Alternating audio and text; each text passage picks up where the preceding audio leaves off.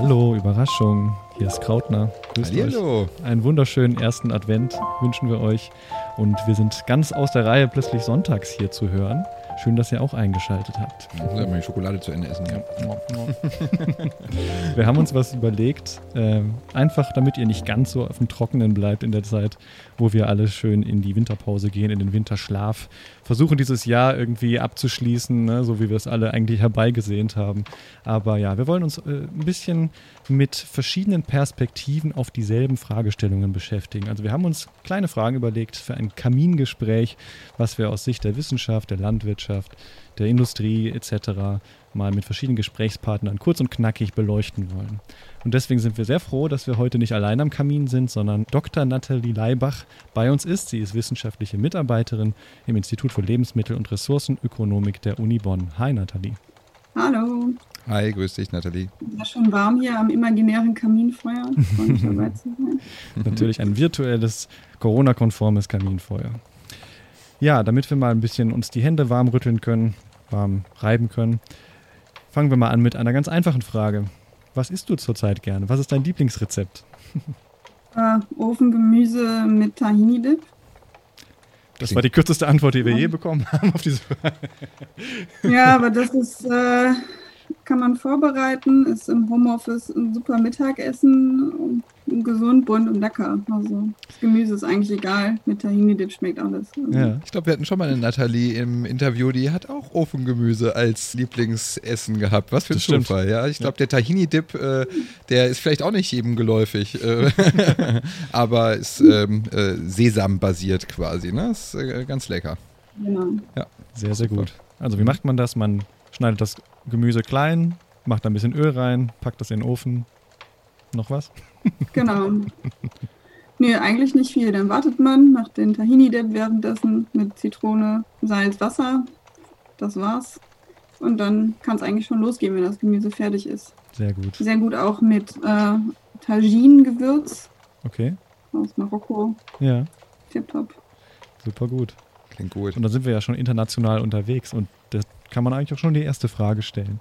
Die erste Frage, die wir haben, ist zum Thema Nachhaltigkeit und zum Thema UN-Ziele für nachhaltige Entwicklung. Da kann ich mal kurz was zu erzählen. Die 17 Ziele für nachhaltige Entwicklung sind politische Ziele, die von den Vereinten Nationen und von den Mitgliedstaaten der Vereinten Nationen formuliert wurden und quasi in, auch genannt Agenda 2030, also bis zum Jahre 2030. Man tut sich mittlerweile mit den Deadlines ein bisschen schwer, aber sie sind zumindest formuliert worden im Jahr 2016 ähm, als Ziele, die erstrebenswert sind, was die nachhaltige Entwicklung und die Nachhaltigkeit auf der Welt angeht.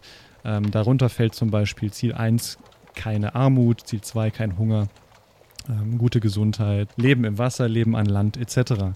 Und wir versuchen ja als Wissenschaftler alle so ein bisschen unseren Teil dazu beizutragen, egal aus welcher Richtung wir kommen. Und deswegen vielleicht die erste Frage an dich, Nathalie. Wie setzt du dich in deiner Arbeit für das Erreichen der UN-Nachhaltigkeitsziele ein? Das ist eigentlich eine gute Frage, weil ich komme da eigentlich aus so ein bisschen aus ja, eurer Ecke von der Disziplin her. Ich bin eigentlich Pflanzenbiotechnologin und habe mich da eigentlich immer so für Orphan Crops ähm, und erneuerbare Ressourcen und so weiter damit beschäftigt, eher in der Wissenschaft.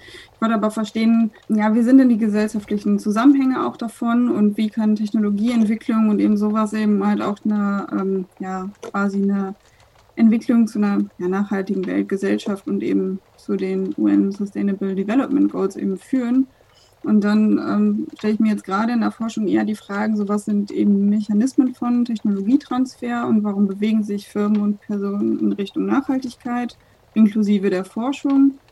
Was sind sinnvolle Methoden, um Nachhaltigkeit von Technologien zu bewerten. Ähm, das geht von einfachem Lifecycle Assessment bis hin zu so Eco-Design-Ansätzen, wo man eben dann direkt äh, die Forschung mit ähm, immer kontinuierlichen, sage ich jetzt mal, sozioökonomischen äh, Wissenschaftsmethoden begleitet. Aber auch, wie kann man das konkret umsetzen? Also ich bin eigentlich immer noch interdisziplinär unterwegs. Das heißt, ich habe irgendwie mein Bein auch noch nicht so ganz aus der Biologie rausgezogen. Ähm, was man jetzt auch sehen kann, dass ich halt irgendwie mit Leuten versuche, ähm, zum Beispiel ja, einen integrierten Eigenbioreaktor im Container zu entwickeln, wo wir auch für den Deutschen Nachhaltigkeitspreis nominiert wurden. Also es ist halt ja, genau. Das sind eigentlich so die Themen, die mich interessieren. Das ist sehr interdisziplinär und irgendwie fällt es mir auch schwer, mich da ganz für eine Seite zu entscheiden. An der Stelle vielleicht auch mal eine Empfehlung für unsere Episode 10, die letzte Woche rausbekommen ist zum Thema Algenbioreaktor. Also es ist nicht so Zukunftsmusik, wie man denkt. Es kommt, es passiert. Ganz genau. äh, musst du dir vielleicht auch nochmal anhören. ja, super, vielen Dank. Ähm, nochmal für unsere Hörerinnen und Hörer. Es ist übrigens 2020 das internationale Jahr der Pflanzengesundheit. Ich kann mir vorstellen, dass die wenigsten draußen das mitbekommen haben. Vielleicht leider, aber deswegen umso wichtiger, dass wir das jetzt nochmal kurz vor Ende 2020 hier nochmal ein bisschen in den Fokus rücken. Und das Jahr ist äh, auch dafür gedacht, ein bisschen mehr zu sensibilisieren für die Bedeutung äh, gesunder Pflanzen, eben für die Verwirklichung der Agenda 2030 und wie wichtig eben Pflanzengesundheit für die Ernährungssicherheit ist, aber auch für unser Ökosystem und wie auch eben, ja, wenn wir jetzt mal Covid, äh, die Covid-Problematik uns nochmal vor Augen rufen, dass es bei Pflanzen und bei Schadorganismen eben ganz ähnlich laufen kann, dass da auch Pandemien gibt und dass diese Verschleppung, dieses sozusagen unsere Globalisierung dazu natürlich erheblich beiträgt, dass solche Erreger verschleppt werden und darauf aufmerksam zu machen, dass man eben zum Beispiel aus dem Urlaub nicht einfach alles einpackt und dann vielleicht mit nach Hause verschleppt. Und jetzt im Thema äh, oder zum Thema der Pflanzengesundheit und zum Jahr der Pflanzengesundheit, kannst du vielleicht mal deine Perspektive darauf kundtun? Was bedeutet das für dich? Ähm, bist du da auch in deiner Arbeit involviert an dem Thema? Ähm, also nicht direkt. Also ich habe jetzt nicht zum Beispiel mich ähm, in meiner Arbeit mal mit Pflanzenpathogenen und so direkt beschäftigt, sondern höchstens nur zum Beispiel ähm, mit Naturkautschuk beschäftigt, der halt auch so ein Pflanzenabwehrmechanismus ist, also aber nicht konkret im Zusammenspiel mit irgendwelchen Herbivoren oder Pathogenen, sondern eher in der Nutzung. Aber generell äh, finde ich, ist das ein super wichtiges Thema, genau mit diesem Einschleppen. Das kenne ich, wenn man mal in Neuseeland war. Ist jetzt auch jetzt gerade erstmal nicht mehr so drin, aber da muss man sich auch wirklich äh, richtig krass die Schuhe putzen und darf wirklich nicht einschleppen, weil die richtig Angst um ihre Biodiversität haben. Deswegen bedeutet Pflanzengesundheit für mich ist, das geht das halt auch ein bisschen über die Landwirtschaft hinaus, sondern weil wir Pflanzen eben brauchen, gesunde Pflanzen, gesunde Ökosysteme mit vielen Pflanzen, um das Leben auf der Erde eben so wie es jetzt ist, quasi zu erhalten, zu ermöglichen und so. Und natürlich ist es halt auch so, dass Pflanzen in Ökosystemen generell gut integriert sein müssen und auch gut gewappnet gegen schlechte klimatische Bedingungen flexibel sein müssen, aber auch gegen Schädlinge. Aber eben halt, ähm, und ich finde, also Ökosystem kann man ruhig auch auf die Landwirtschaft irgendwie beziehen. Und da gibt es irgendwie diesen Begriff Agroökosystem, der halt dann eben ein bisschen verdeutlicht, dass hier eben halt der Mensch ein wichtiger Einflussfaktor im Ökosystem ist und auch Einfluss auf die Pflanzengesundheit nehmen kann durch neue Entwicklungen und so weiter. Mhm. Ja, finde ich richtig. So. Möchte jemand einen Spekulatius haben? Möchte jemand noch einen Kakao? ich habe mir gerade noch eine Schüssel rangeholt. Ähm, ja, das ist, ist richtig. Pflanzengesundheit, also ja, der Pflanzengesundheit spielt bei uns allen eine Rolle. Und äh, jetzt hast du eben schon klimatische Veränderungen angesprochen, das Thema Klimawandel. Und ähm, inwiefern hast du damit zu tun? Also was, was glaubst du, wo ist der größte Handlungsbedarf beim Klimawandel? Und wie können wir helfen? Wie kannst du vielleicht helfen mit deiner Arbeit? Erzähl mal darüber ein bisschen. Ja, also zum einen kann ich da sagen, ähm, dass ich bin ähm, recht engagiert in der Regionalgruppe ähm, von den Scientists for Future Köln-Bonn. Also so ein bisschen übernehme ich die Koordination der Subgruppe Bonn, weil das relativ groß ist und dann gibt es dann manchmal ein bisschen kleinere Subregionaltreffen. Was macht ihr da? Und bin da in Oh, das geht tatsächlich äh, von Diskussionsveranstaltungen. Jetzt einmal im Monat haben wir zum Beispiel einen offenen Bürgerinnen-Dialog, wo sich alle Menschen, die Fragen haben, zuschalten können. Jetzt haben wir mit zwei, die sich, die selber US-Amerikaner sind oder gebürtige US-Amerikaner, die sich ein bisschen mit der Politik da auskennen, haben wir darüber gesprochen, ähm, ja, was der Wechsel im Weißen Haus denn jetzt bedeutet für die internationale Klimapolitik dann haben wir Menschen, die sind, die engagieren sich für das Rheinische Revier, ähm, also um da ein bisschen die Bürgerbeteiligung mit zu fördern. Ja, was gibt es noch? Ähm, wir, wir, haben dann auch uns sehr engagiert im Vorfeld der Kölner Kommunalwahl und haben da auch Diskussionsrunden zum Thema Klima organisiert, solche Geschichten und helfen halt immer aus, gerade bei den Fridays oder Students for Future, wenn die irgendwelche Fragen haben, ob wir dann halt nochmal gucken können, ob das, was sie jetzt irgendwie in einem Brief, Positionspapier geschrieben haben, ob das halt Hand und Fuß hat und wissenschaftlich eben Sinn macht. Mhm. Könnt ihr momentan überhaupt ähm, demonstrieren oder rausgehen? Wahrscheinlich nicht so gut, ne? Oder macht ihr das nicht so sehr wie eure Kollegen von Fridays for Future? Also zum Beispiel jetzt im September war in Köln auch eine große Demo, ja, also oder in Deutschland weit, da waren wir auf jeden Fall auch mit dabei. Wir sind natürlich es gibt halt auch Warming Stripes, Masken und so weiter. Natürlich äh, achten wir dann auch immer darauf, dass die Abstände gewahrt sind und so weiter. Mhm. Also in dem Maße, wie es erlaubt ist und wie es geht, sind wir auch mit dabei, auch mal bei Mahnwachen oder, und so weiter. Ähm, natürlich geht das nicht, dass man jetzt so krass demonstriert, wie das jetzt noch im letzten Jahr möglich war. Das ist natürlich klar, aber dadurch, dass man kann auch ein paar Karte raushängen und so weiter, kann man ja trotzdem irgendwie seine Haltung zeigen. Ja. Ja. Ja, Klimawandel ist natürlich jetzt, was wir gerade diskutiert haben, ist natürlich ein sehr, sehr äh, zentrales Thema. Ähm, grundsätzlich ist das natürlich auch hier für Europa ein Thema. Aber was glaubst du denn grundsätzlich, was dem Agrarsektor hier in Europa so bevorsteht. Ich meine, wir haben jetzt den European Green Deal 2019, ungefähr vor einem Jahr ist äh, Ursula von der Leyen da so an uns getreten, hat den kommuniziert. Und äh, was glaubst du, was kommt auf uns zu? Was sind die Herausforderungen? Äh, welcher Wandel steht uns bevor? Wie ist da deine Denke? Was, was, was ist wichtig für die Zukunft hier in Europa? Ja, das kommt so ein bisschen drauf an, auch was sich jetzt weiter politisch entwickelt. Also einerseits gibt es viele technologische Neuerungen, die ähm, teilweise in Europa ja, gut durchführbar sind, andere eben nicht. Also so, so digitale Sachen, da ist, denke ich, eine größere Offenheit, als wenn man ähm, zum Beispiel mit Genome Editing oder so versucht, irgendwie Sachen weiterzuentwickeln. Die Frage, die sich ähm, mir hauptsächlich stellt, ist, ähm, gerade wenn man so viel, sehr viel Hightech fördert und so weiter, wird sich die Landwirtschaft eher dahin entwickeln, dass wir einfach nur noch riesige landwirtschaftliche Unternehmen haben, die sich einfach auch nur überhaupt diese ganzen Sachen leisten können und dann halt als einzige vielleicht die Kapazitäten haben, um mit Hilfe dieser ganzen Geschichten und eben halt vor allen Dingen Geld, ähm, ja, mit den Klimabedingungen klarzukommen. Also da sehe ich halt dann auch, dass es die, die paar, eine Handvoll riesen Agrarfirmen, die da eine Rolle spielen? Oder ist es so, dass wir vielleicht doch noch mal ein bisschen umdenken und Konzepten eine Chance geben, die, sag ich jetzt mal, auch so ein bisschen integriertere Ansätze äh, setzen und konventionelle und ökologische Landwirtschaft mal so ein bisschen als Konzepte über Bord werfen und das Ganze ein bisschen neu denken?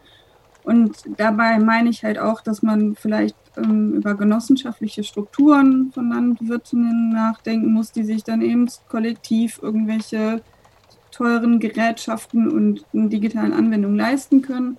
Da geht es aber auch viel um Bodenökologie, zusammengedacht vielleicht auch mit äh, Technologien wie Genome Editing, aber auch so Konzepte wie solidarische Landwirtschaft und so weiter, um halt eben auch das Ganze wieder ein bisschen näher an die Menschen zu bringen.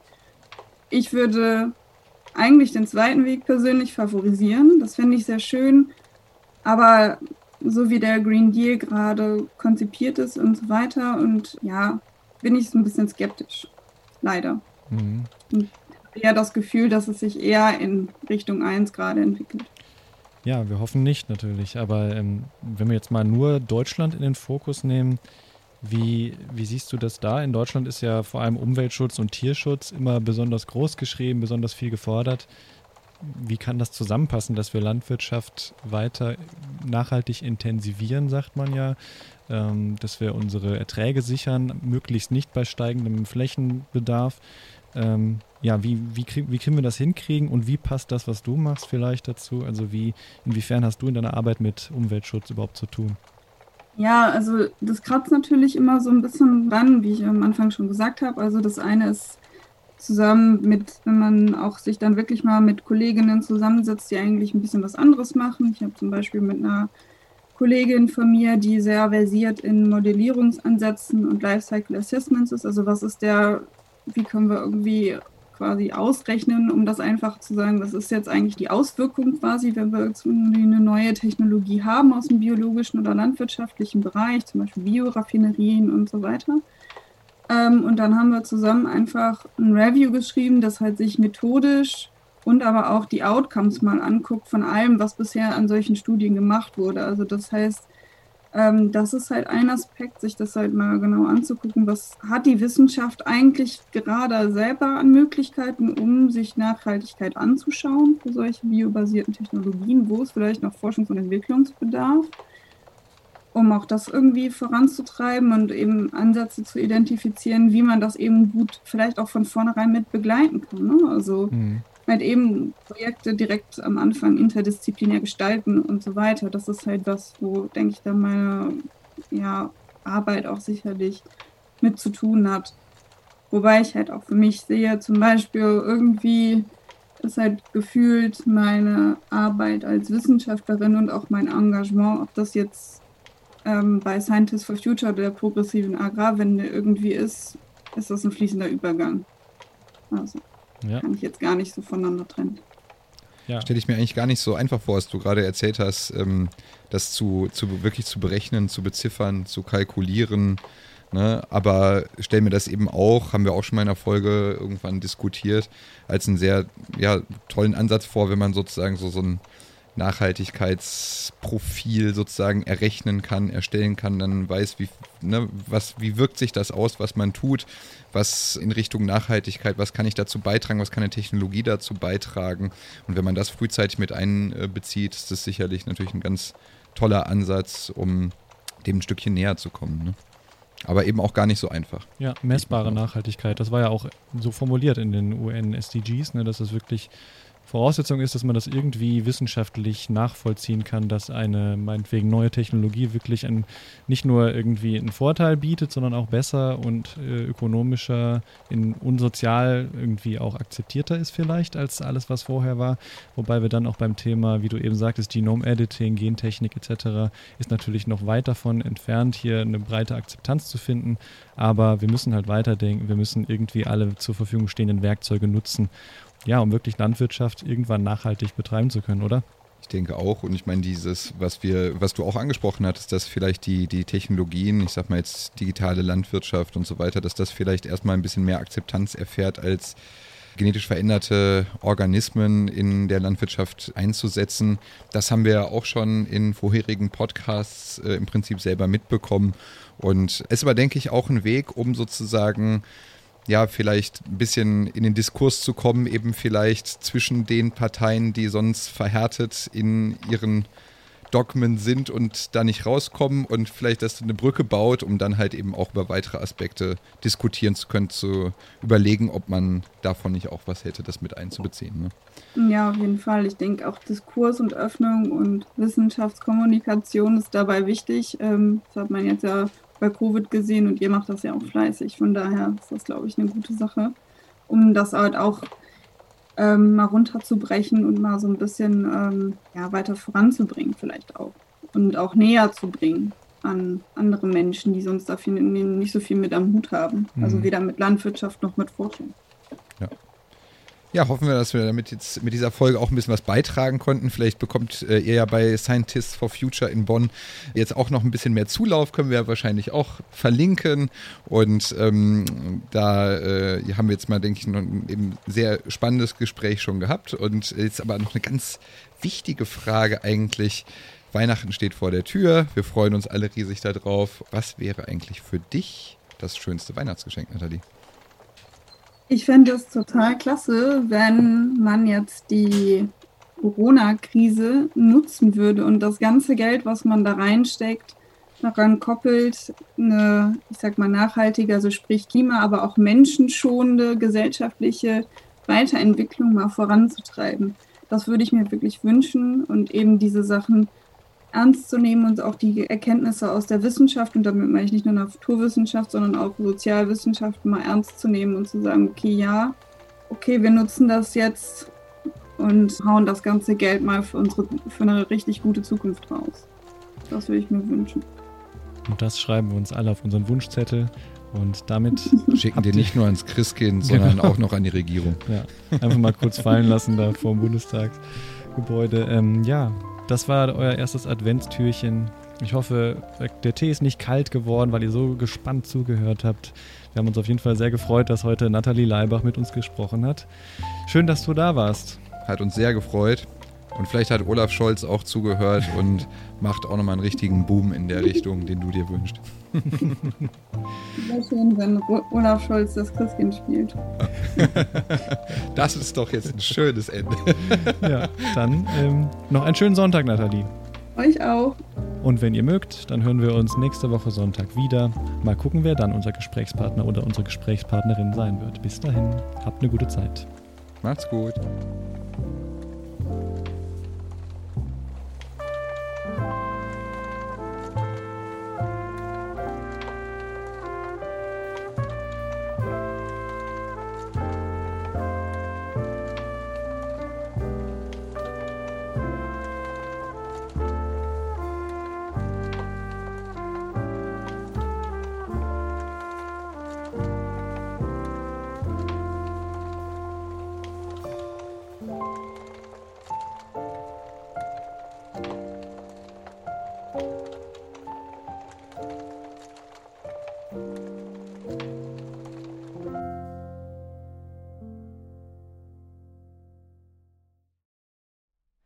Krautnah ist Teil des Hochschulwettbewerbs im Rahmen des Wissenschaftsjahres 2020-21 und wird gefördert von Wissenschaft im Dialog und dem Bundesministerium für Bildung und Forschung.